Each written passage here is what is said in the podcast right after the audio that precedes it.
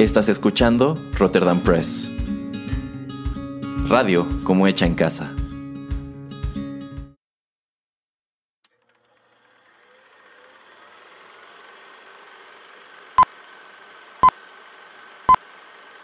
Rotterdam Press presenta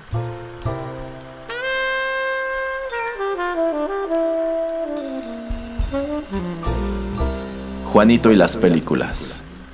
Un espacio reservado para el séptimo arte.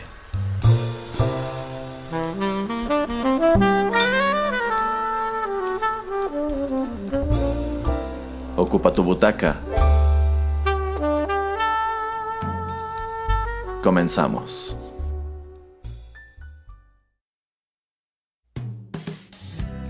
Hola, ¿qué tal amigos? Bienvenidos a una nueva emisión de Juanito y las películas. Los saluda Juanito Pereira, titular de este programa, obviamente. Y me acompaña, pues, ¿quién más? Nada más, nada menos que el señor Erasmo. ¿Cómo estás, Erasmo? Un poco sorprendido porque no se supone que fuéramos a grabar este programa.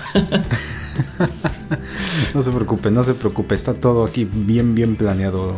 Es eh, un poquito de sorpresa para usted. Yo digo que usted sí conoce todo lo que vamos a, eh, de lo que vamos a platicar hoy, así es que no se preocupe tanto. Eh, vamos a platicar acerca de uno de sus actores favoritos. Eh, vamos a platicar acerca de cuatro películas que él realiza en los años 90. Tres de estas películas las saca este, un año después del otro y la última en el 99. Se trata del gran amigo del señor Erasmo, graduado de Saturday Night Live, el señor Adam Sandler. Ay, no puede ser. ok, si son películas suyas de los 90, estoy seguro que las conozco, pero ahora estoy intrigado por saber cuál fue la selección del señor Pereira. pues no se preocupe. Mejor vamos con la primera canción y ya regresamos a contarles un poco acerca de este gran actor, según dice Erasmo. Ya regresamos.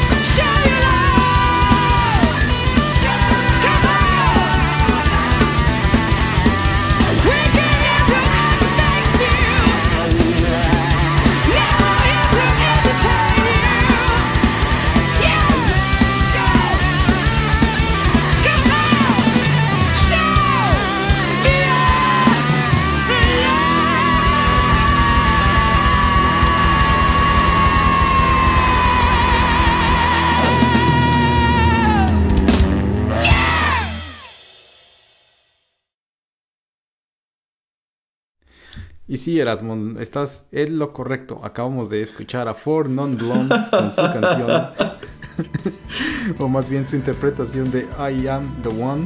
Esto sale en su álbum Bigger, Better, Faster, More. Es un cover de Van Halen y bueno, esta canción originalmente sale en ese álbum también del mismo nombre, Van Halen, del año 1978 y se puede escuchar en la película Airheads del año 1994. Esta película fue dirigida por Michael Lehman, es música de Carter Burrell y pues está Brendan Fraser, Steve Buscemi, eh, Adam Sandler y entre pues muchos muchos otros.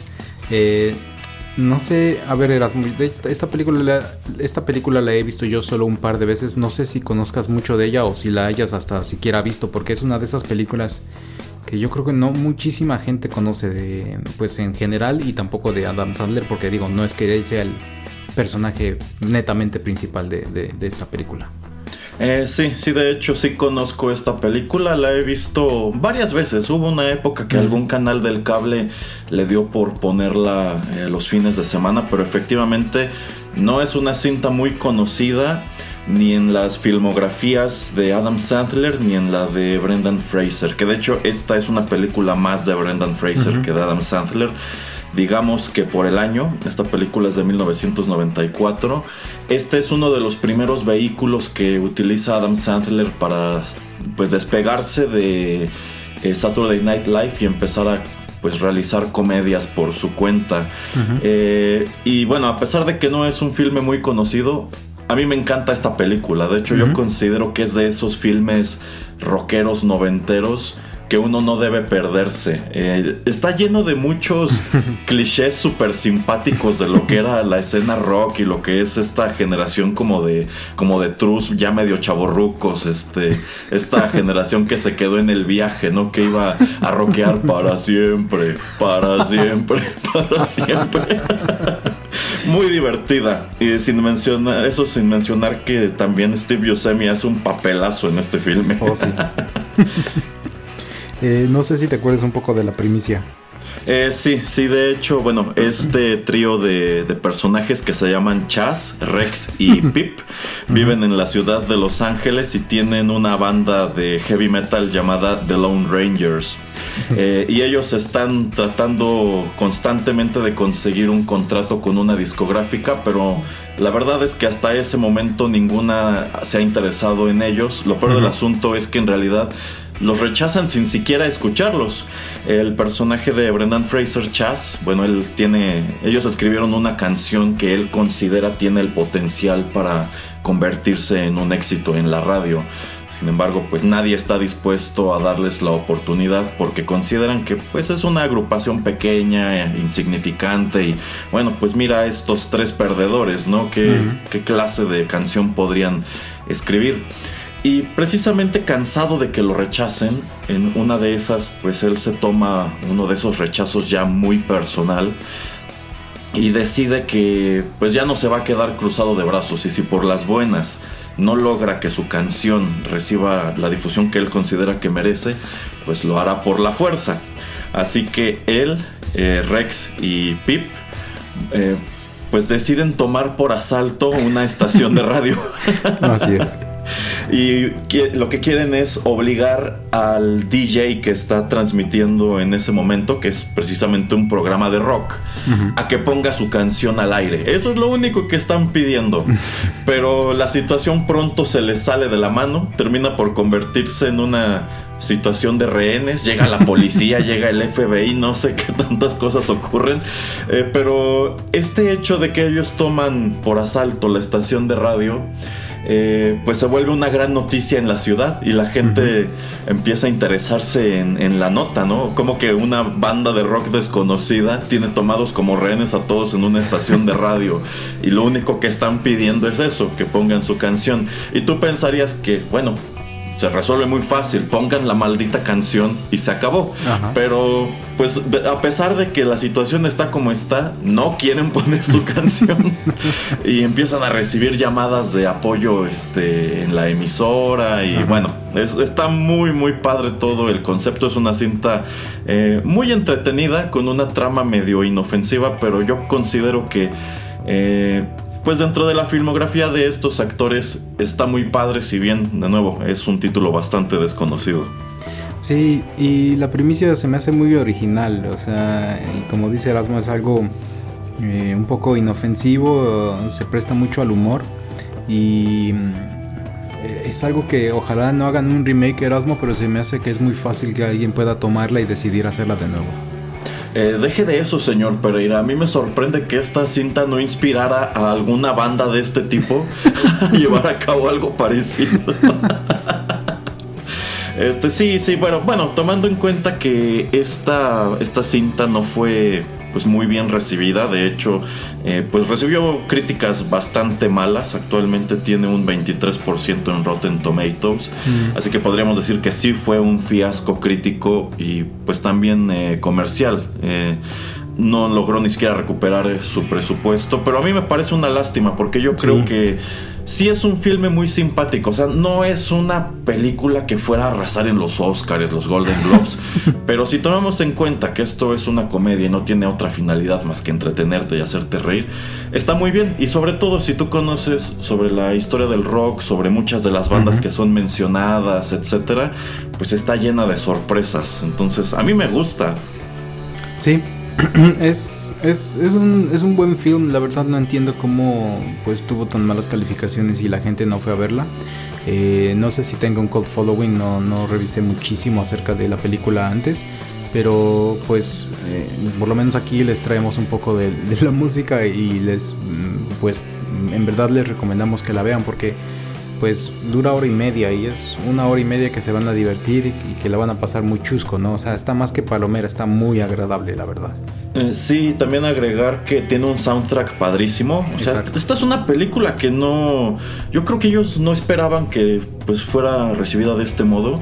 En el soundtrack y también en la película podemos escuchar a bandas, además de Four Non Blondes, eh, podemos escuchar a Motorhead, a White Zombie, a Primus, a Anthrax, a los Ramones, a Queen y a otras cuantas. Entonces, eh, si no han visto esta película y si no les interesa mucho verla, mínimo deberían tomarse el tiempo de buscar el soundtrack ya sea en YouTube o en Spotify. Yo creo que es una son unos muy buenos 50 minutos de música de cualquier manera. Ay, creo que ya estamos cocinando una arena para. Ay, que No es mala idea, ideas. señor, no es mala idea. Pero a ver, se supone que el programa es sobre Adam Sandler. Eh, ¿A usted qué le parece su personaje en esta película? Eh, a mí me gusta mucho, es como estábamos diciendo, o sea, aquí el personaje principal es Brendan Fraser y poquito después eh, Steve Buscemi. Obviamente saliendo de Saturday Night Live, eh, bueno, no saliendo, de hecho todavía apenas, todavía aquí seguía Adam Sandler eh, siendo pues un personaje recurrente o que salía pues cada semana en Saturday, Saturday Night Live. Eh, pues de hecho me gusta mucho su interpretación que hace de, de este personaje que ahorita se me va su nombre. Pip, de- se llama Ah, Pip. Pip, ajá, que es el, el baterista de esta banda. Eh, me gusta pues la dinámica que tiene pues con sus otros dos compañeros de la banda y pues aquí es como empezábamos a ver empezábamos a ver lo que podía ser Adam Sandler en el cine eh, pues en la pantalla grande y no solamente por sketches. Esto pues obviamente también podemos tal vez considerarlo como un gran sketch de Saturday Night Live traído a la pantalla grande.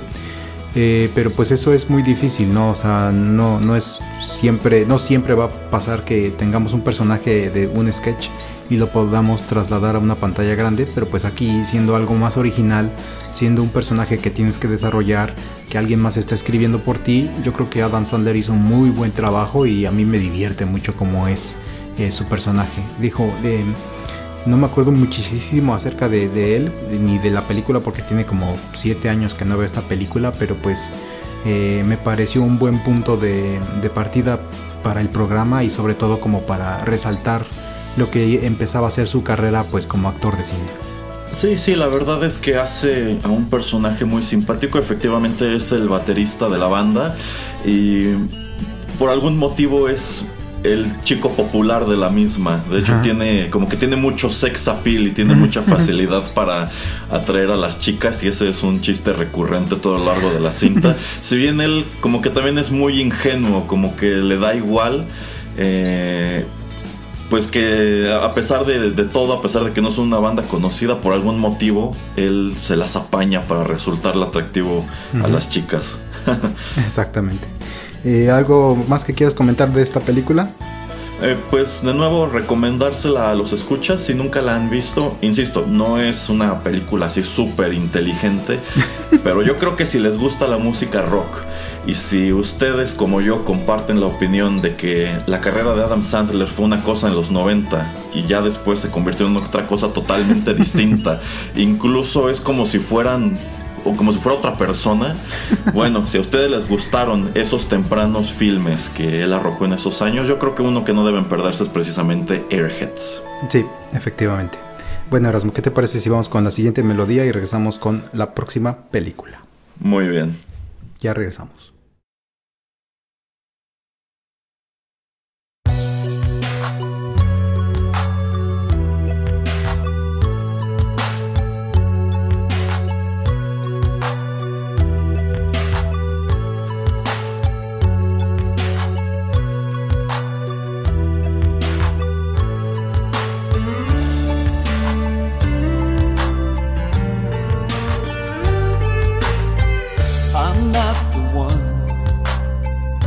That you'll be shooting for. I'm not the one who's coming back for more. We've been through this too many times. It's never clear to hand to mind. Going and round.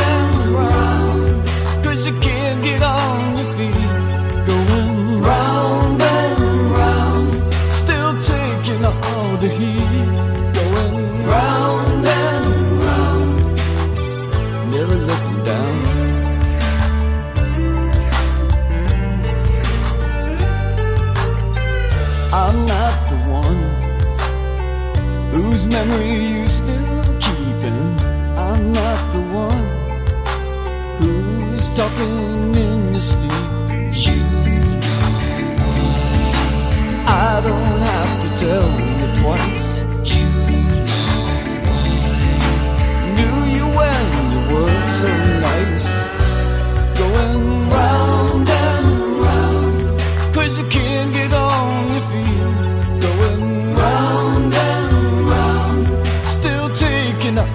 The heat. Going round and round. Never touching down.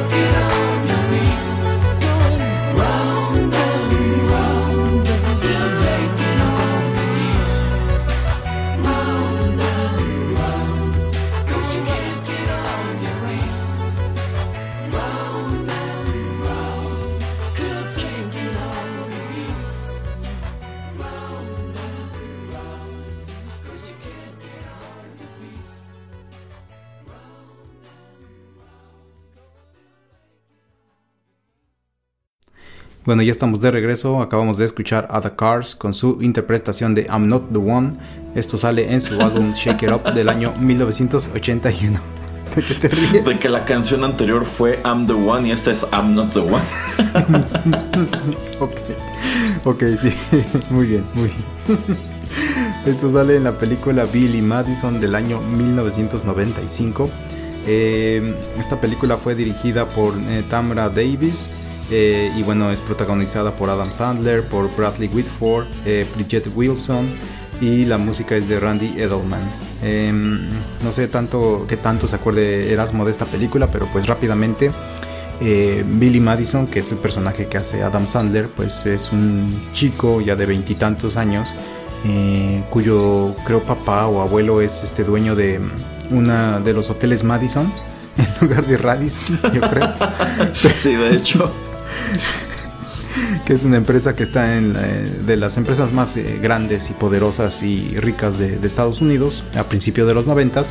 Y pues obviamente lo que ellos quieren es que pues Billy en algún punto mm, pues tome las riendas de, de esta compañía se vuelva el CEO y pues eh, trabaje para poder pues llevar la empresa por buen por buen camino eh, uno de los personajes o uno de los ejecutivos que trabaja en esta empresa no le parece porque pues ve que Billy Madison pues es todo flojo, le, vale- le viene valiendo todo, etcétera, etcétera. Entonces es como la contraparte. Y digamos que eh, el punto de partida o la, cosa que, sucede es que eh, digamos que le ponen un reto a Billy Madison de que o tiene estudios o termina la preparatoria, porque él nunca ha terminado la preparatoria, o él no va a poder ser CEO y también creo hasta en cierto punto le, le van a cortar el, dinero que está recibiendo de, de, esta empresa, de, bueno, de los hoteles, y pues no quiere ver a este ejecutivo llevar la empresa eh, a- por otros eh, caminos. Eh, entonces lo que sucede es que vemos a Billy Madison pues ir a través de toda la escuela primaria y toda la escuela secundaria, que creo que es una semana mínimo lo que él tiene que hacer por em, pasar por cada grado una semana y tener que hacer el examen, Eh, pero pues tiene que hacer como este, tiene que estar presencial en las clases, entonces es muy divertido porque pues empieza con niños muy pequeños y ya termina con chicos de secundaria de, de 14, 15 años. Eh, y digo, a través de todo esto pues va conociendo a más gente, va conociendo maestros, a los directores y pues es una película que a mí me agrada bastante. Eh, al final esto se hace un poquito como más o menos un juego de, de Jeopardy. Y es tal vez el meme que tal vez algunos de ustedes han visto o que mucha gente conoce que eh, Billy Madison da una respuesta que no tiene nada que ver con lo que están preguntando en el auditorio. Y el, el- el- el personaje que está pues haciendo el host de este digamos juego entre Billy Madison y el- este ejecutivo que, que pues quiere tomar riendas de, de- de la empresa contesta. Esa fue la más o menos no me acuerdo exactamente pero es- esa fue la respuesta más idiótica que he escuchado en mi vida. Toda esta gente aquí se ha vuelto más tonta al haber escuchado su respuesta. No le otorgo, le otorgo cero puntos y que Dios tenga piedad de su alma. Es un gran momento, es un gran momento. Es buenísimo Eh, no sé Erasmo si te acuerdas de esta película Eh, bueno, tiene muchísimo tiempo que no la veo y de hecho conozco mejor Ed Airheads que esta. Esta película sí la he visto tres veces, es mucho y creo que la última vez ni siquiera la vi completa. Pero yo creo que este es el punto en donde Adam Sandler comenzó a realizar estos filmes muy suyos de adorables perdedores. De hecho, al momento Sí. de que el señor Pereira estaba compartiendo la, la trama de este filme, eh, pues a mí me sonó que eh, otra película que él arroja más adelante es bastante parecida. En sí, podríamos decir que este tipo de historias se ha convertido en algo así como el estándar de su compañía productora que se llama precisamente Happy Madison. Si bien en ese punto de su historia aún no existía. Y encontramos, eh, bueno, un fenómeno muy curioso que es pues este actor ha arrastrado a lo largo de los años, que es el hecho de que sus películas casi nunca tienen una buena recepción crítica. En su momento, pues eh, Billy Madison también tuvo su número de comentarios negativos. Creo que ya fue económicamente un poco más exitosa. y es de estas películas que comenzaron a posicionarlo en el mapa. De nuevo considero que no es un filme súper inteligente, no es un filme que mereciera eh, recibir premios y nominaciones y demás, pero creo que al final del día era entretenido y todavía era inofensivo. Entonces, eh, pues sí, es una cinta divertida. Yo siento que esto es como empezar a encontrar al Adam Sandler primigenio. Eh, o sea, yo siento que ah, estoy seguro que algunas de las otras películas que vamos a mencionar en este, en este programa, bueno, pues como que tienen muchos elementos en común con lo que encontramos en Billy Madison. Digamos que es como ver esta ilustración de ese simio que se va convirtiendo en hombre mientras camina. Yo siento que las películas de este periodo en la carrera de Adam Sandler son algo así. Poco a poco iban siendo eh, mejores. Y como comenta Erasmo, pues eh, este es un actor que eh, en esta película y subsecuentes de las que vamos a platicar, em, se muestra como una persona pues un poco tranquila, pero que tiene como sus bursts, ¿no? Como que eh, tiene estos momentos donde se transforma y, tiene estos, eh, pues sí, momentos muy enojados o que empieza a gritar, pero que son muy icónicos de su manera de actuar, de su manera de ser. Y yo creo que en estos primeros tres films que les traigo, cuatro de hecho, los cuatro que traigo, en verdad pues funcionan mucho para la trama y funcionan mucho en los momentos en los que los vemos. Obviamente ya después en los 2000 eh, pues se llega a, o Adam Sandler llega a utilizarlos mucho, hay un sobreuso de la manera de actuar, ya sabemos lo que vamos a esperar de él. Eh, y yo creo que eso es lo que pues acaba como que desencantar a muchos de sus fans o no termina de atrapar a nueva gente porque pues ya sabemos lo que podemos esperar de él. Pero por lo menos en, en, esta película que pues ahora sí es su primer rol protagónico es lo que más me gusta no de que pues podemos ver a un personaje como es él, eh, desarrollarlo como él quiso desarrollarlo y pues plasmarlo en la, en la pantalla grande, que a mí me gustó bastante eso. Exacto, eh, de hecho, bueno, ahora que lo menciona el señor Pereira, la verdad es que Adam Sandler no es un actor con mucho rango, ¿eh? Yo siento que este hombre lleva casi 30 años interpretando al mismo personaje por allí tiene uno que otro crédito sobresaliente, en donde te das cuenta que bajo ciertas circunstancias, yo creo que sobre todo si encuentra el guion y el director correctos, puede hacer algo diferente. Y sobre todo eh, creo que eso es visible en los filmes eh, un tanto más serios que ha realizado, como podría ser eh, Funny People o esta cinta más reciente que apareció en, en, Netflix, que creo que fue su primer crédito bien recibido como en 10 años o más. Lo de Uncut James. Esa mera. De hecho, yo no la he visto todavía. No sé si ya la vio el señor Pereira, pero me da curiosidad precisamente porque pues de muchos años para acá, Adam Sandler se ha convertido en un sujeto en sumo odiado en Hollywood, en vista de que pues arroja a través de su compañía un buen número de películas, de las cuales casi todas ellas han sido desastres críticos, se, se las han apañado para hacer dinero, pero pues algo que le señalan mucho es que pues pareciera ya ni siquiera estar persiguiendo un cierto estándar de calidad. Entonces, eh, a mí me pueden contar entre quienes extrañan al Adam Sandler noventero. eh, creo que hizo un contrato o un acuerdo con Netflix como para sacar seis películas. creo que eran ocho, creo que eran ocho. Ah, ocho. Ajá, y estuvieron saliendo muy pegadas una tras otra. Sí, mm, pero la de Uncut James, eh, no sé a la demás gente, porque digo, estamos hablando mucho de comedias.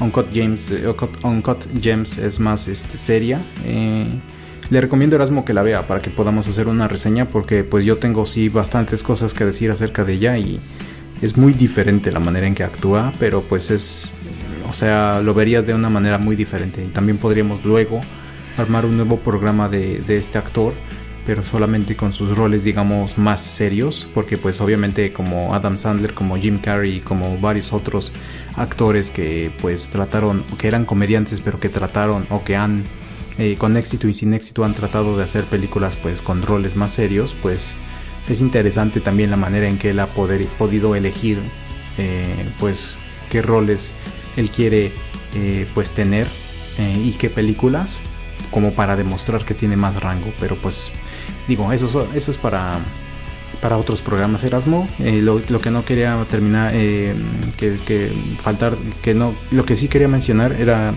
de que él escribe esta película y junto a Tim He- Herlihy, que este señor eh, pues es alguien que tiene él eh, como un, ¿cómo digamos? Eh, una colaboración que ha durado por muchísimos años y entonces aquí es también como podemos ver el, el inicio de eso y entonces es a lo que yo estaba haciendo referencia de que pues Adam Sandler hizo un personaje como pues como anillo al dedo porque pues obviamente él es el que está escribiendo parte de este guion. Sí, sí, aquí hay que agregar eso también, que algunos de sus personajes más entrañables de los 90, él los escribió. Entonces, eh, pues ahí está la evidencia de que él en su momento supo, supo sobresalir, supo escribir películas que se adecuaban a su estilo y a su personalidad. Y de nuevo hace que uno se pregunte qué diablos pasó después. Sí, así es. Y bueno, las siguientes dos películas también son escritores ellos dos, entonces ya, para no tener que repetirlo, pero pues para que ustedes que nos están escuchando lo sepan. Sí, sí es lo que estoy Eh, viendo, que de hecho los dos han escrito un buen número de estos filmes, entre ellos algunos de los peores, ¿eh? Es que también sucede, ¿no? Que no puedes siempre entregar lo mejor y la- yo creo que la gente y la crítica siempre van a tratar de pues exprimirte para que trates de hacer cosas mejores aunque les haya encantado lo último que hiciste, pero pues bueno, ese es el show business Erasmo. Sí, sí, sin duda. Muy bien, este, vamos con la siguiente canción y ya regresamos.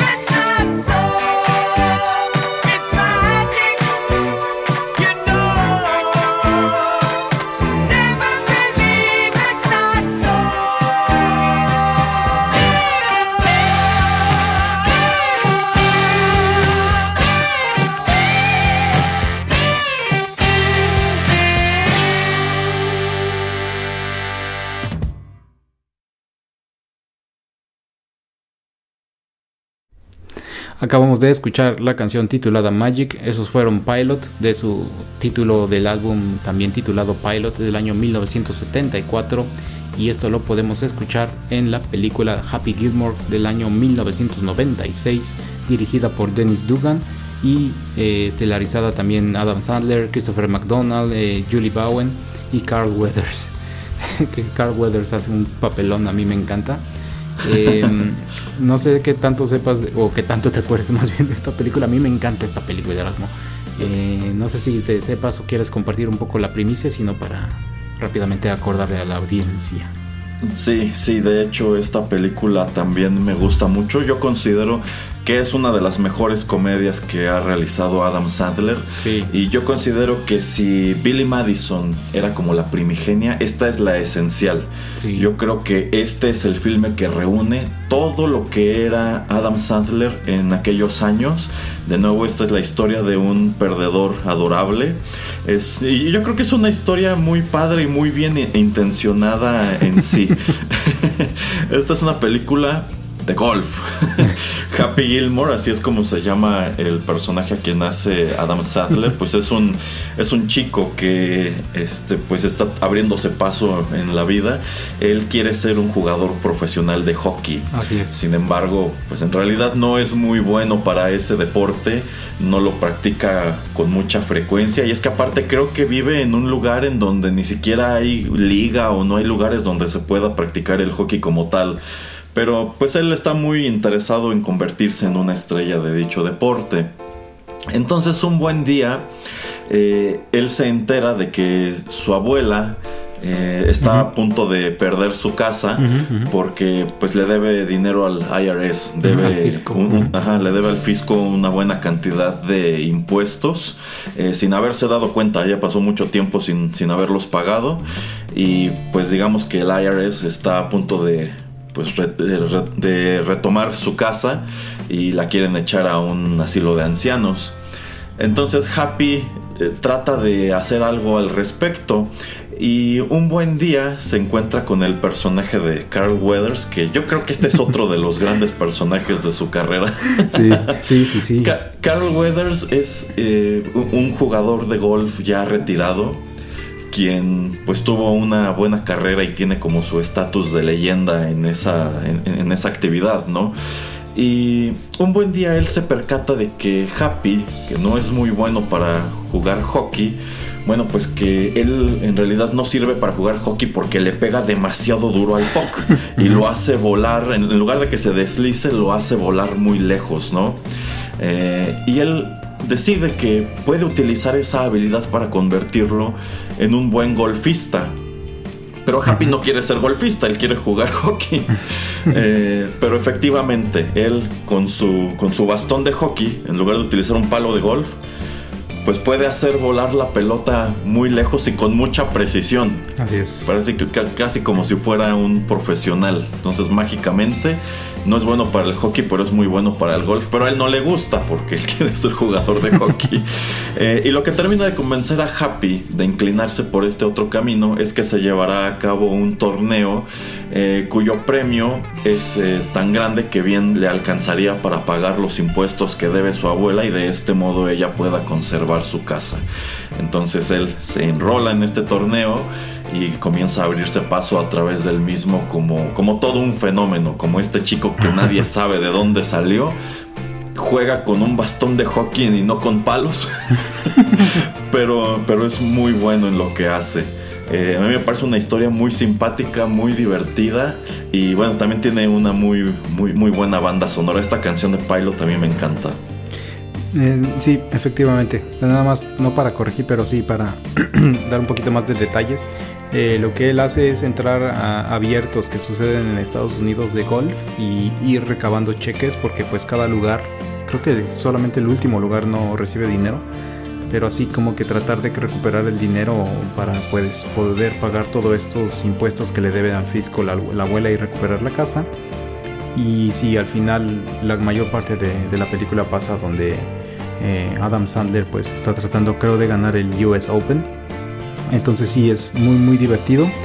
Eh, Y uno de los personajes que de hecho no tiene un crédito formal en la película, pero que a mí me encantan, es Ben Stiller. eh, Sí, es como, el-. Como uno de estos enfermeros que están cuidando a la abuela en, en la casa de asilo de ancianos. Me encanta ese personaje. Sale tres, cuatro veces y como por un minuto cada vez, pero cada vez que eh, vamos de regreso al asilo de ancianos, a mí me encanta esta película. Sí, sí, aparte el personaje de la abuelita está bien padre, porque es esta señora súper dulce e inocente que, eh, bueno, pues no es que ella no haya querido pagar sus impuestos, es que supongo- creo que no sabía o se le olvidó Se algo olvidó, así. Ajá, y este, y bueno, como que ella tiene mucho apego con Happy y viceversa, eh, de allí que él pues no quiera que su abuela atraviese toda esta situación. Eh, y bueno, esta ancianita toda dulce se encuentra en el asilo con, con el personaje de Ben Stiller, que es de estos cuidadores abusivos.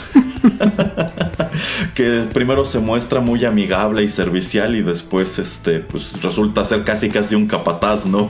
De hecho, Sí, sí, efectivamente. Eh, y bueno, me parece curioso que no le hayan dado crédito porque efectivamente incluso este creo que no, no aparecía en los créditos de la película. no, Y por no. esos años Ben Stiller igual estaba comenzando a forjarse un nombre en Hollywood, ¿eh? Ujú. Eh, yo creo que se lo encontró también en Saturday Night Live o algo, no sé, algún tipo de amistad o algún tipo de favor le debía a una apuesta, yo que sé, algún tipo de cosa rara ahí sucedió, pero muy chistoso su personaje. Eh, y otra cosa que estaba comentando Erasmo acerca de la música, que también quería yo traer a colación, es eso de que pues las películas de las que ya hemos hablado y de la última que vamos a platicar, eh, pues hemos escuchado o podemos escuchar en los soundtracks mucha música de los 70s, de los 80s, mu- música muy rockera, eh, muy icónica de esas eh, décadas. eh, que también eso es algo que a mí me gusta mucho también de las películas de Adam Sandler. La, música siempre es buena, es, eh, escoge cosas que a él le gustaban cuando era más pequeño.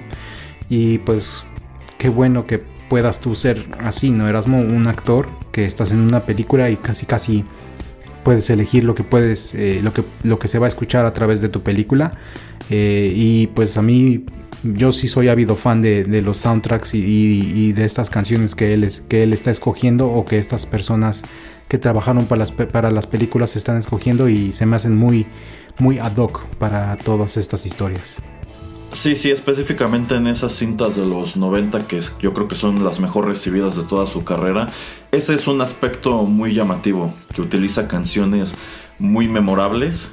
Eh, sí, efectivamente se las apaña para armar unos soundtracks muy interesantes, así como les dije que el de Airheads son eh, unos muy buenos 50 minutos de rock pues igual pueden encontrar un número de canciones ya más poperas, incluso baladas, en los soundtracks de las películas que fueron eh, sucediendo. Eh, la verdad es que estoy muy despegado de su cine más reciente y no sé si siga teniendo ese uso extensivo de música, pero pues tomando en cuenta cuál es la reputación de esos filmes, yo creo que eso es también algo que le ha pegado. Si en su momento algún artista prestó su música para una de esas películas creyendo que eso impulsaría su carrera, pues yo creo que le salió el tiro por la culata. Eh, algo que también aquí cabe agregar es que eh, durante sus años de Saturday Night Live, Adam Sandler también cantaba y tocaba la guitarra. De hecho, él escribe un número de canciones para sus sketches eh, y me parece curioso que nunca haya decidido incluir alguna de ellas en sus películas, o al menos en sus películas más famosas, pero al menos yo lo agradezco porque la verdad es que este individuo no canta muy bien y sus canciones de pronto estaban medio bobas. Eh, sí, sí, pero en ese entonces yo creo que sí, em, la verdad no, no tenía música tan buena, pero Erasmo me está dando ideas para otros programas, porque de hecho eh, yo creo que en los últimos 10 años la voz le ha cambiado, se ha vuelto mejor guitarrista. Yo lo he escuchado con otros artistas eh, cantando y sobre todo tocando pues el instrumento. Es que creo Eh, que tiene una banda con su hermano, ¿no? Mm, no me acuerdo, puede ser. Creo sí. que sí. Creo que algún- en algún punto de la historia él y su hermano tenían una banda. Ok, sí, no me acuerdo exactamente, pero a lo que iba es de que, eh, la- ok, las, las canciones que tiene que son tal vez bom- bobas, sí eran más de, de los sketches, pero pues también creo que ha tenido buen, buenos momentos musicales donde pues podemos escarbarle un poquito y encontrar cosas buenas que cuando él se decide a tocarlas y a interpretarlas de una manera seria, pues se escuchan muy bien. Pero digo, son las menos, pero también él puede lograrlo si así lo, lo decide, ¿no? Efectivamente. Y bueno, eh, hablando de Happy Gilmore, yo creo que otro de los puntos que es indispensable mencionar es el personaje de Carl Weathers que se llama Chops Peterson. Es este golfista retirado. Él solía ser un profesional. Pero ¿se acuerda, señor Pereira, por qué tuvo que dejar el golf? Porque un, un cocodrilo le, mu- le muerde la mano cuando él trata de meterla, este, cuando él en, en el golf para los que no juegan golf o no tienen ni idea del golf, hay varias varios lugares donde pues la pelotita puede caer. En algunos es eh, no sobre la, la- pues el, el pastito que está todo bien cortado como para que la bola ruede bien. Eh, tenemos un poco de bosques, luego tenemos trampas de arena y también luego podemos tener lagos o pequeñas formaciones donde hay agua. Eh, y en una de estas ocasiones, pues el personaje de Carl Weathers, su pelota cae en, el, en, en uno de estos como digamos pequeños lagos. Él trata de recuperar la pelota y sale un cocodrilo y, y le muerde la mano y, y, pues se la lleva. Y así es como pues termina perdiendo la mano. Sí, a mí me encanta que cuando lo conoce eh, Happy, pues él, esa mano que perdió, tiene una prótesis, pero no es una prótesis, es una mano de maniquí. Exactamente.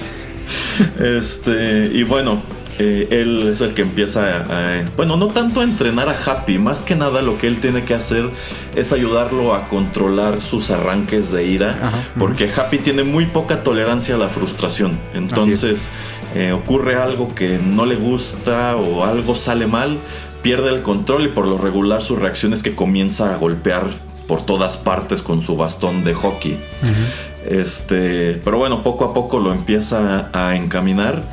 Y a mí me gusta mucho que en uno de estos, momentos, cuando Happy pierde el control, pues Chops le dice que trate de pensar en cosas felices, ¿no? Que se vaya a su happy place. Exacto, que se vaya a su happy place.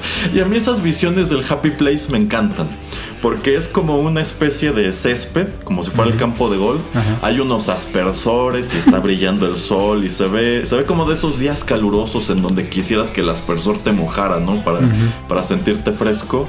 Este, y esta chica que es como su crush sale con unas jarras de cerveza. Así es. Eh, Carl Weathers está tocando el piano, me parece. Con las dos manos que ya le Con recuperó las la- dos manos, ajá. y pasa un enanito en un monociclo. y creo que su abuela también aparece haciendo algo en estas escenas, pero ese es su lugar feliz. Ajá. Y es la visión, bueno, cuando él piensa en esas cosas se tranquiliza y puede pues jugar golf con muchísima precisión.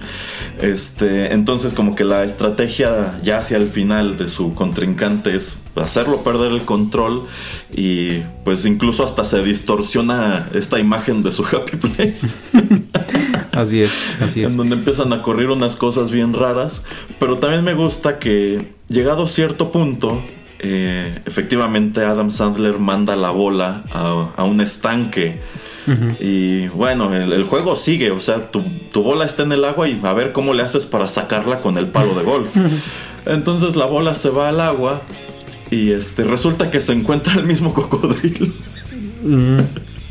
Y este se pelea con el cocodrilo y no solamente le saca la mano de, de Chops, sino también este, su pelota porque el cocodrilo se la había comido. que Así. bueno, eso, eso de que encuentra eh, la mano perdida de Chops es lo que pues termina por traducirse en una situación muy lamentable para ese personaje. Y esta película también creo que tiene un muy buen villano. Digo, esta no es una historia para nada compleja, pero los personajes son muy llamativos. Este, el villano de esta cinta se llama Shooter McGavin. Es. Él es interpretado por Christopher McDonald y él es el, el campeón en turno.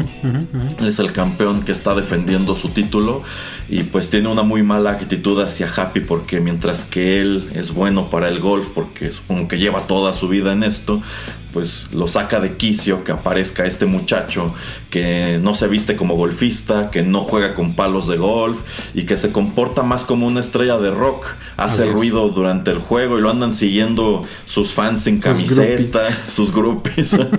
este, y bueno, él a toda costa quiere que él pierda este campeonato y llega a meterse incluso en la misma trama de la abuela, porque creo que él es el que va y pone on hold la, la casa de la abuela, ¿no? Porque creo que la estaban subastando. Así es, así y ya llega un punto en donde ya- es muy personal, así de, bueno, o juegas el campeonato y me vences, o yo me voy a quedar la casa de tu abuela y la voy a... Ujú. Creo que lo amenaza incluso con destruirla, ¿no? Ajá, exactamente. Ajá, entonces me parece un, un muy, un muy buen villano, insisto, no es una historia muy compleja, pero es muy divertida y está muy bien contada. Mm, sí, y nada más para terminar eso de que habla Erasmo de lo de la ira, pues es algo mm, eh, que era pues muy vistoso, que era muy conocido de los jugadores de hockey en ese entonces, en los noventas, digo, ahora ya es menos, eh, porque bueno, en- hasta en el hockey profesional en Estados Unidos, vemos a eh, jugadores de equipos contrarios que pues se quitan los guantes y se empiezan a golpear. Que Ah, sí. llegó, llegó un punto llegó un punto en la NH, en la NHL que creo que en los 2000 casi casi era de tiro por viaje, o sea, por juego había una pelea y ya tuvieron que multarlos y cambiar muchas reglas porque ya era demasiado y pues casi casi la gente pagaba boleto como para ver partido, pero en de medio tiempo eran dos compadres eh, partiéndosela. Entonces ya en algún momento eso se, se detuvo y pues ha sido reducido considerablemente. Eh, pero obviamente pues el golf es un deporte que es más pulcro, que es así como dice Erasmo, una manera diferente de vestir.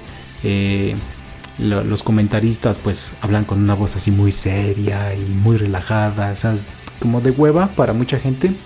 Y entonces llega alguien totalmente, totalmente diferente que pues es así super outlier, o sea que nunca pensarías que alguien así iba a entrar al- al golf.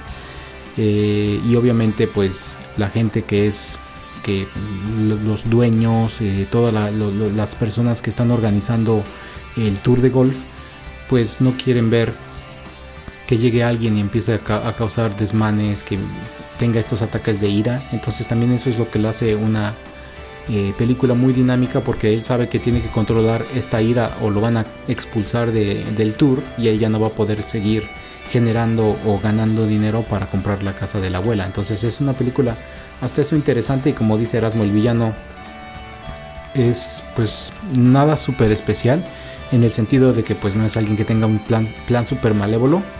Simplemente él quiere mantener el status quo que pues eh, si lo ves de su manera conservadora de ser y de ser purista de la manera en que se, juga- se jugaba el golf, pues lo entenderías. Eh, y es lo que lo hace un buen personaje. También la manera en que interactúan entre ellos dos es muy chistosa. Entonces, esta yo, yo la recomiendo mucho. Eh, para mí, yo creo que es la mejor película de Adam Sandler, la verdad. Yo también la pondría muy alto en su filmografía, o sea, sin duda en el top 3. Eh, por allí se debate con otras dos, pe- pero sí, yo creo que este es un gran título. Y aquí también cabe agregar que es eh, pues el éxito que él empieza a tener con estas cintas, lo cual lo lleva a formar su propia compañía productora que se llama Happy Madison, precisamente tomando los títulos de estos dos filmes, Happy Gilmore y Billy Madison. Y ya nada más para terminar este bloque voy a hacerle al señor Pereira una pregunta súper polémica. A ver. ¿El golf es deporte o no? Ah, se supone que el, según yo, y alguien tiene que googlearlo, eh, si tú si eh, eh, este si el juego que estás jugando ha estado en los Juegos Olímpicos es considerado un deporte, si no no. Pero a mí no me gusta el golf, no le encuentro lo divertido y no hay nada. La única cosa peor que jugar golf Erasmo es ver a otra gente jugar golf. Entonces no, no le encuentro el apil. Eh, prefiero jugar mini golf, si es que lo voy a hacer. Eh, pero no, para mí no es un, un- un deporte. Yo sé que la gente que lo practica pues sí tiene cierta actividad física. Pero pues eso de que tengas que subirte a tu cochecito y tener que ir de hoyo en hoyo, etcétera, etcétera, pues ya eso como que para mí le quita mucho de la actividad física que debería de tener. Sí, sí, de hecho yo tampoco lo considero un deporte como tal. Yo creo que es una creo que es una actividad que conlleva cierto nivel físico, pero yo creo que esto si, si esto es deporte, el ajedrez también debería de serlo. De hecho, Entonces, no, igual nunca le he encontrado el apil. Más o menos entiendo cómo, cuál es la mecánica del juego. Entiendo, eh, pues, qué es lo que hace a un golfista un buen golfista. Pero, pues, hay un número de cosas que no me gustan, entre ellas que no me parece nada entretenido y que, aparte, pues, es una actividad, pues, muy. Pues no, no quiero decir elitista, pero sí que es que sí lo es. O sea, es un deporte caro. O sea, todos los bastones y, y, este, las membresías de los clubes, etcétera. Pues digamos que no es una actividad que esté abierta para un público muy amplio. Yo creo que en buena medida eso debe ser algo de lo que le resta mucho a su popularidad. De hecho, es tan caro que un montón de los eh, golfistas que están en el top tier están patrocinados por bancos y cosas así. Ujú, efectivamente. Y es que también no encontramos eh, eh, campos de golf que sean públicos porque pues obviamente necesitas un, un pedazo de... Son de terrenos terreno. enormes. ajá. Exactamente, entonces eh, si quieres tener 18 hoyos pues necesitas un lugar enorme y pues obviamente mantenerlo en, en las eh, condiciones que son necesarias para practicar el golf pues cuesta mucho dinero. Entonces por eso es que encontramos en muy pocos lugares alrededor del mundo lugares que sean públicos para pues jugar el golf. Que pues también como dice Erasmo todo el equipo y todas las cosas que necesitas lo hace un poco caro o no un poco pero sí un tanto caro. Entonces pues sí es más sencillo encontrarte, comprarte, que te regalen un- una pelota de básquetbol, de fútbol, de vóley y pues ponerte a, a- a jugar con ella, ¿no? Que tener que estar encontrando un terreno gigante y pues eh, ir del- de hoyo en hoyo pues practicando este deporte o juego o como lo queramos llamar. Exactamente. Pero bueno, suficiente golf. Mande a la siguiente canción, señor Pereira. Ah, no, yo quiero ahora hablar de Tiger Woods y de... Nada. No, señor Pereira, esos son temas ya muy escabrosos. Bueno, depende de lo que nos enfoquemos, pero por ahora no. Mejor sí, como dice Erasmo, vamos a la siguiente canción, ya regresamos.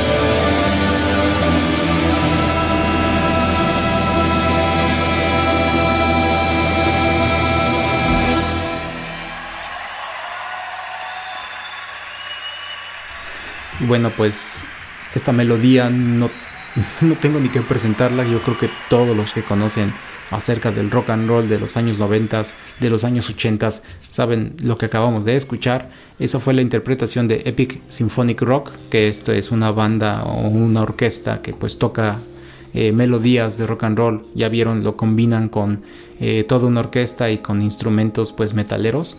Eh, esto es de un canal de YouTube, lo pueden de- del año 2016 y bueno, esta fue su interpretación de Sweet Child of Mine de Guns N' Roses y esto sale pues originalmente en su álbum Appetite for Destruction del año 1987 y lo escuchamos o lo traigo a propósito de la película Big Daddy del año 1999.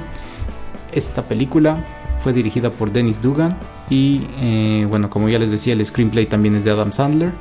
Eh, y la protagoniza Adam Sandler, Jon Stewart, Rob, Schneider, que a mí me encanta. que el personaje de Rob Schneider aquí, eh, Cole Sprouse, eh, Dylan Sprouse, que son los niños, que son eh, gemelos, que pues obviamente por leyes de Estados Unidos a fuerzas tienen que trabajar cierto número de horas. Y Leslie Mann. Em, no sé si hayas visto mucho esta película, Erasmo, o te acuerdes mucho de esta película, sino para contar la trama. No, sí, sí, esta película recuerdo que hubo una temporada en que al canal Golden le gustaba los domingos por la mañana hacer sus maratones de este tipo de cine feel good y una de las que no podía faltar era precisamente esta. Y también recuerdo que el canal 5 cuando hacía estos maratones los sábados por la tarde de cintas de Adam Sandler, por lo regular esta era la última. Esta era la que empezaban a dar a eso de las 8 de la noche. Y yo creo que para mucha gente allá afuera probablemente sea su filme favorito de Adam Sandler. Eh, yo creo que es una buena película también. Y siento que aquí es en donde las cosas están empezando a cambiar en su carrera. Siento que hasta este punto él todavía venía muy fuerte con estas comedias pues de adorables perdedores, con personajes eh, muy entrañables y muy caricaturescos. Y ya a partir del año 2000 se empieza a decantar por otro tipo de cosas. Así que en lo personal yo creo que esta es una de las últimas grandes producciones de este actor. En su momento fue una cinta económicamente muy exitosa. Es Ujú. una de sus pocas cintas que tuvieron una recepción crítica positiva y mucha de esa crítica positiva pues tiene que ver con el trabajo que hacen estos dos niños Dylan y Cole Sprouse que efectivamente son gemelos, son gemelos idénticos que hacen a un solo personaje en la película. Y a mí me parece una movida muy ingeniosa de parte de la producción de que si nada más puedo hacer al niño trabajar cierto número de horas, ah, pues voy a agarrar a dos niños igualitos para duplicar el tiempo de trabajo. Así es como trabaja Hollywood. Exacto. Bueno, pues esta película está situada en la ciudad de Nueva York y Adam Sandler hace un personaje llamado Sonny Koufax. Este es un es un holgazán, es un es un hombre que este no, no, no tiene rumbo en la vida, tiene treinta y tantos años y está trabajando como en una garita de peaje. Él cobra el peaje en una caseta, creo que en la. Turnpike de New Jersey, no sé dónde. Algo Este, así. algo así. Y bueno, él eh, tiene una, una novia y pues él quiere casarse con su novia y llevar una relación un poco más en serio. Pero esa novia termina por dejarlo y él incluso ya tiene sus planes de proponérsela y demás, pero se frustran porque ella decide abandonarlo en vista de que pues es un niñote, es un manchild, es una persona que no tiene un buen empleo y no quiere tenerlo tampoco, que no tiene estudios, eh, se la pasa de flojo casi todo el tiempo, nada más está viendo tele o jugando videojuegos con sus cuates que son igual de perdedores que él.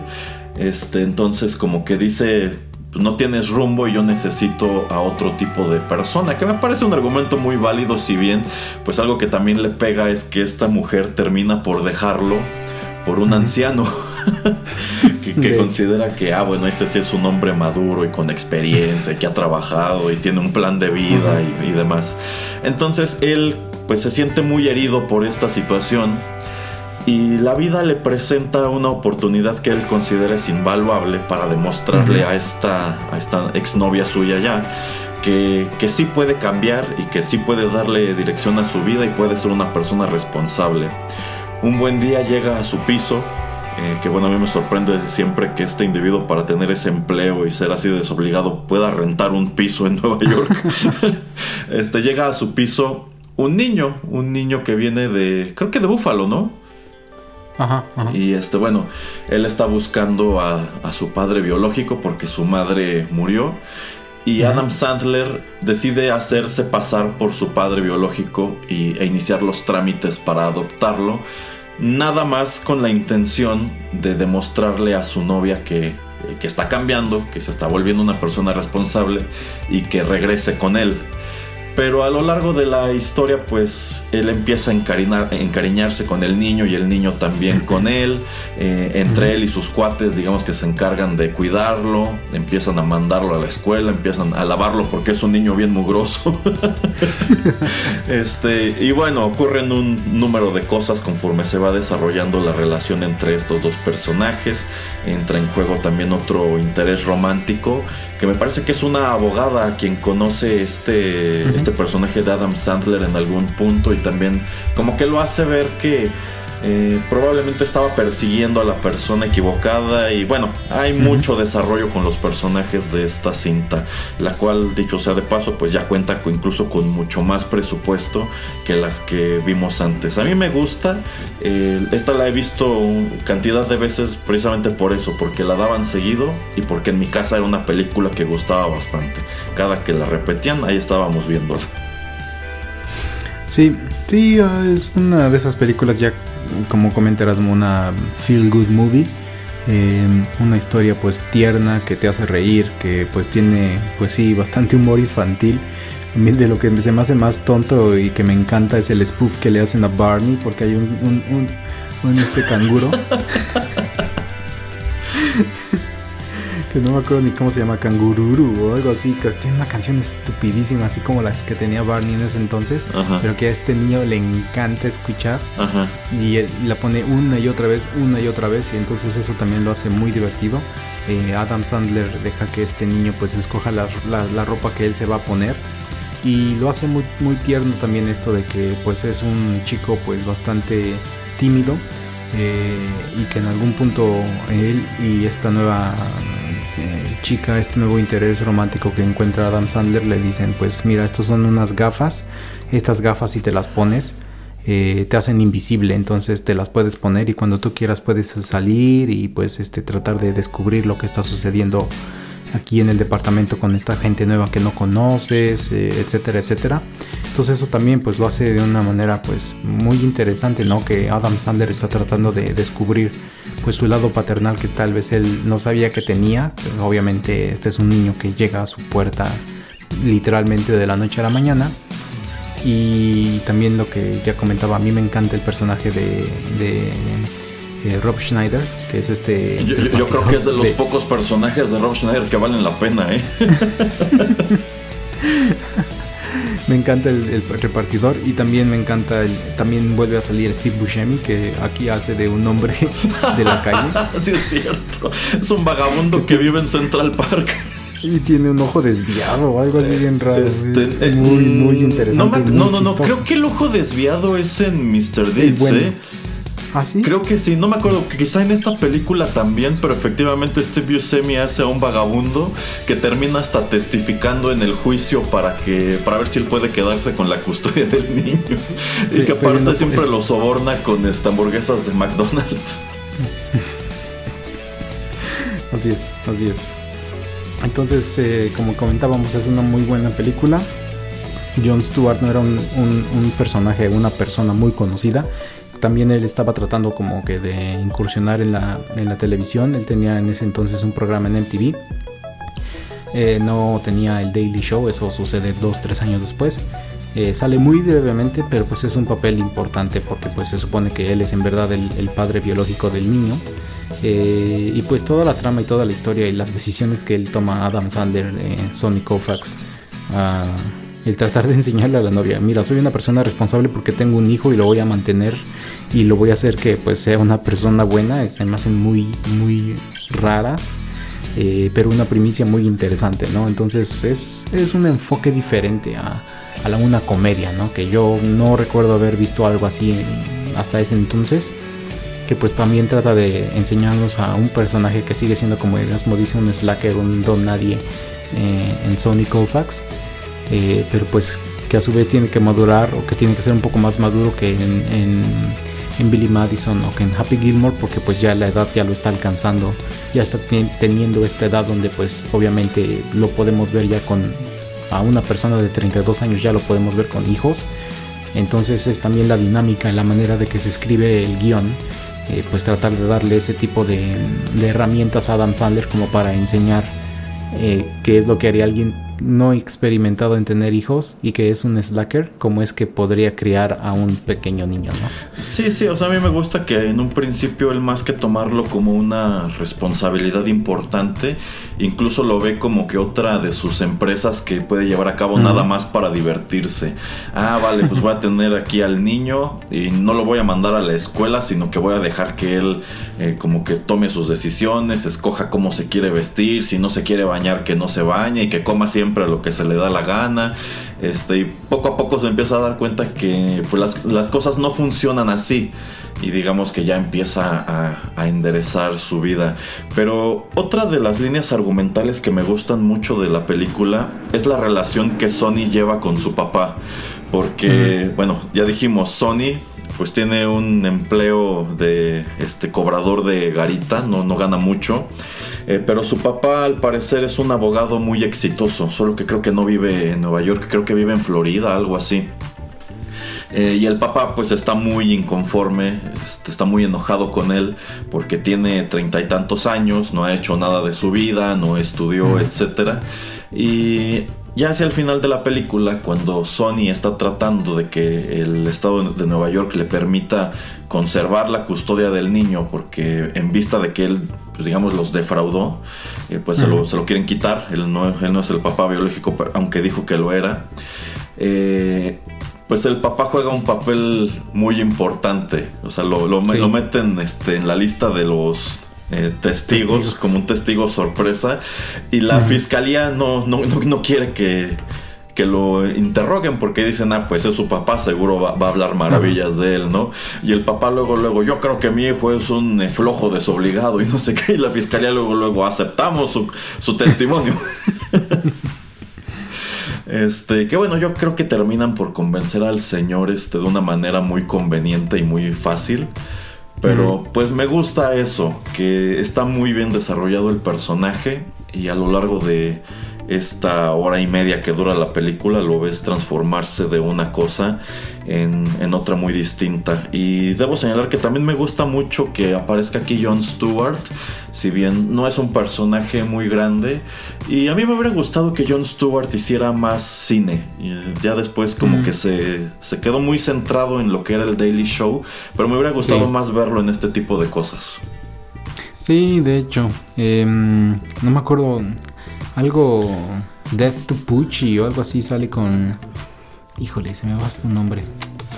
Sale en otra, en otra comedia muy interesante que a mí me gusta mucho, que creo que sale en el 2001. Estoy tratando rápidamente de encontrar eh, esa película.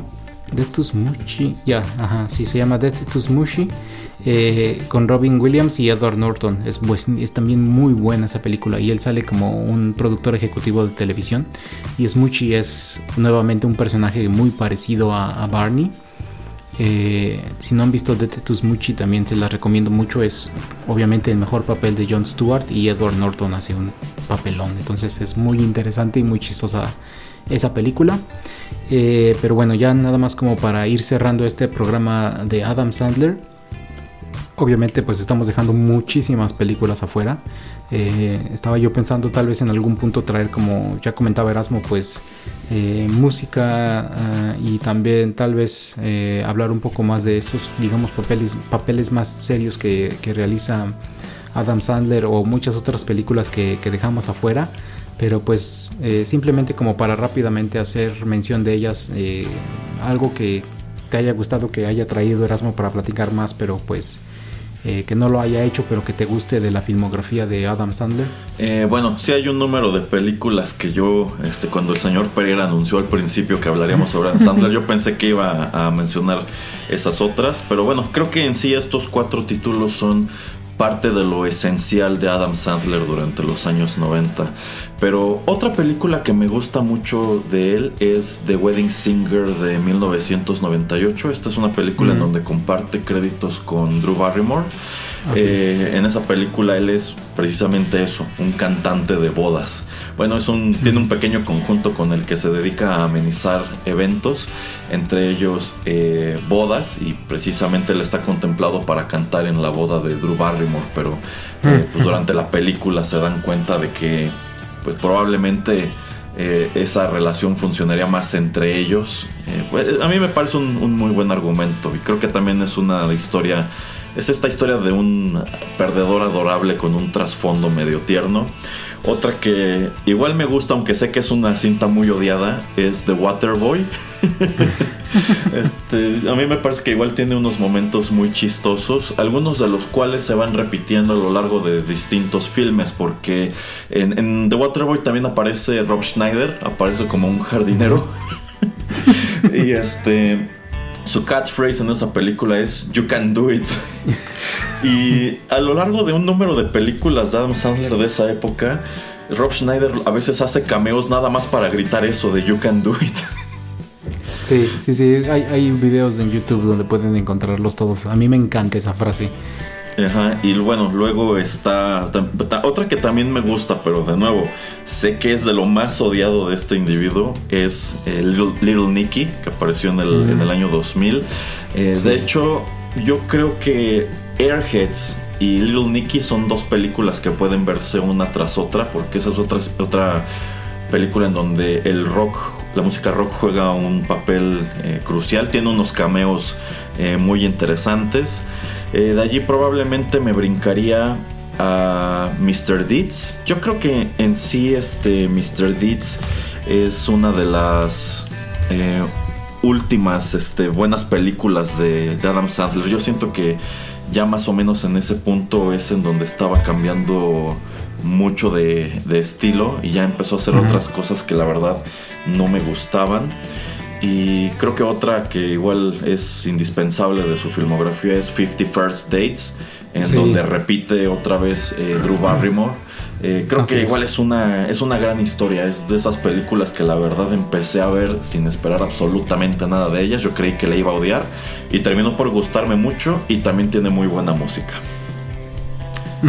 Eh, efectivamente. A mí de películas que también me han gustado de Adam Sandler, Anger Management eh, y hasta eso The Longest Yard, pero pues eso también porque me gustan mucho películas de deportes eh, y se me hace muy chistosa.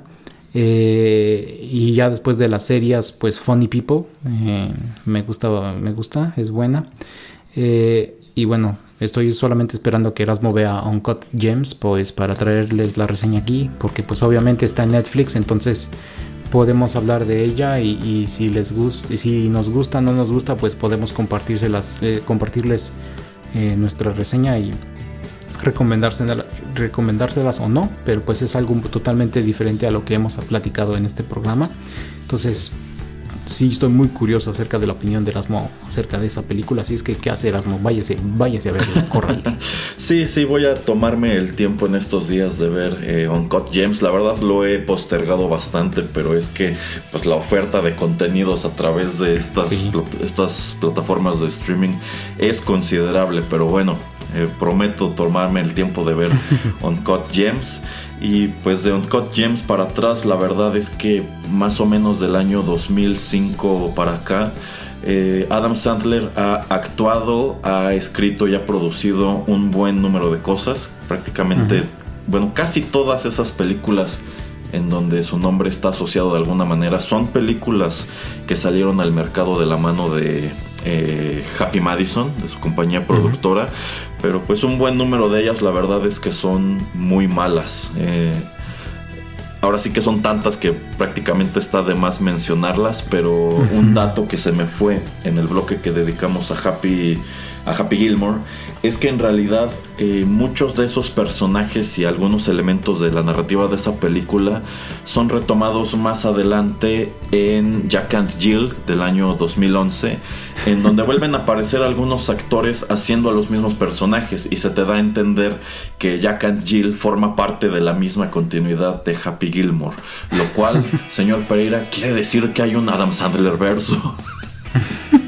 no quiero saber acerca No, no, yo tampoco. De hecho, o sea, a mí me gusta tanto Happy Gilmore que creo que es una desgracia que hayan decidido retomarla en este otro filme que pues en su momento fue considerado de lo peor del cine de 2011, junto con Ujú, otras sí. tantas cosas que ha ido arrojando. La verdad es que tiene mucho, que no veo una película con Adam Sandler que me guste o que me interese. Y la verdad es que si asomamos al catálogo de películas que tiene eh, Happy Madison de 2005 para acá, hay un buen número de ellas que son horribles, algunas de las cuales han sido calificadas hasta con cero en Rotten Tomatoes, en IMDb, etcétera. Y para colmo, pues él ha tenido una muy mala actitud al respecto. Él prácticamente se maneja como que, ah, bueno, no les gustan mis películas, ah, pues voy a hacerlas todavía peor, voy a hacer películas cada vez más horribles para que tengan motivos ahora sí para para pues quejarse y para odiarme, ¿no? Entonces, insisto, es como si en algún punto de los 2000 hubieran cambiado a Adam Sandler por otra persona horrible y odiosa que se ha puesto a hacer un montón de cosas bien feas y ya no te da películas pues padres como, como Happy Gilmore, como Big Daddy, etcétera. Sí, así es. Pero no, no, no se enojen, no vean cosas de los 2000, del 2005 para acá y mejor repasen, vuelvan a ver si es que vieron las que les recomendamos, las que ya platicamos aquí.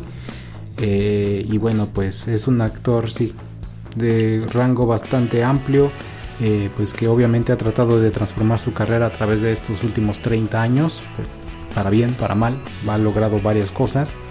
Eh, pero bueno, sí, mucha gente o el 99% de las personas concuerdan que lo mejor pues fue a principios de los 90 las primeras películas que les presentamos. Entonces, pues ustedes sean jueces, nosotros les traemos, les preparamos programas de cosas que a nosotros nos gustan o nos han gustado a través de pues tantos años. Sí, sí, eventualmente podríamos hacer otra emisión sorpresa de Juanito y las películas dedicada, ahora sí, a las peores películas de Adam Sandler. Y, de la- y- No, porque- y ahí sí sería difícil elegir porque son muchísimas. Y tendría que verlas porque no las he visto. Ah, no, quiero. no, no, de hecho, insisto, yo tiene mucho tiempo que estoy despegado de él. Me basta con conocer la reputación de algunas de esas películas. Por ejemplo, alguna vez nada más por... Porque no tenía otra cosa que hacer, me puse a ver Grown Ups también en el canal Oh. Golden. Mm. Y a los 10 minutos ya quería cambiarle, pero me quedé así como de, a ver, ¿qué tan ¿Qué tanto va a empeorar esto? Y otra película que me entusiasmó mucho en su momento, porque creo que era una buena idea, pero es una lástima lo que hicieron con ella, fue Pixels. Mm, sí, sí, sí, sí, sí. Podríamos traer un programa dedicado simplemente a esa película. Sí, sí, la verdad podríamos sentarnos aquí una hora a platicar de todo lo que prometía y todo lo que salió mal. Mm, Sí, no lo hagamos, no lo hagamos. Bueno, Bueno, ya nos extendimos bastante y no sé si tengas algún último comentario, Erasmo. Bueno, pues de nuevo invitarlos a que si ustedes solo conocen a Adam Sandler por estos títulos menos afortunados, por esta reputación que se ha generado como de una persona problemática y que ya no pone esmero en su trabajo, pues yo creo que vale la pena asomar a estos filmes en donde empezó y van a encontrar cosas divertidas y cosas eh, ricas, cosas interesantes y también mucho product placement de comida chatarra. Efectivamente. Bueno, pues muchas gracias eh, por escucharnos. eh, suscríbanse, suscríbanse a cualquier aplicación que ustedes, que ustedes utilicen para escuchar podcast. También nos encuentran en Spotify, en Tuning Radio y bueno, pues en muchísimos otros lados. Así es que eh, no duden en mandarnos un mensaje en Facebook. También estamos en Instagram. Muchas gracias por escucharnos y hasta la próxima emisión de Juanito y las películas. Los saludan pues Juanito Pereira y el señor Erasmo. Muchas gracias, hasta luego.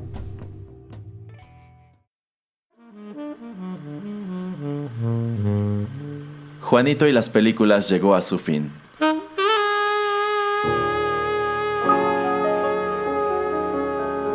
Pero no te vayas todavía, que hay permanencia voluntaria. Quédate con nosotros en Rotterdam Press.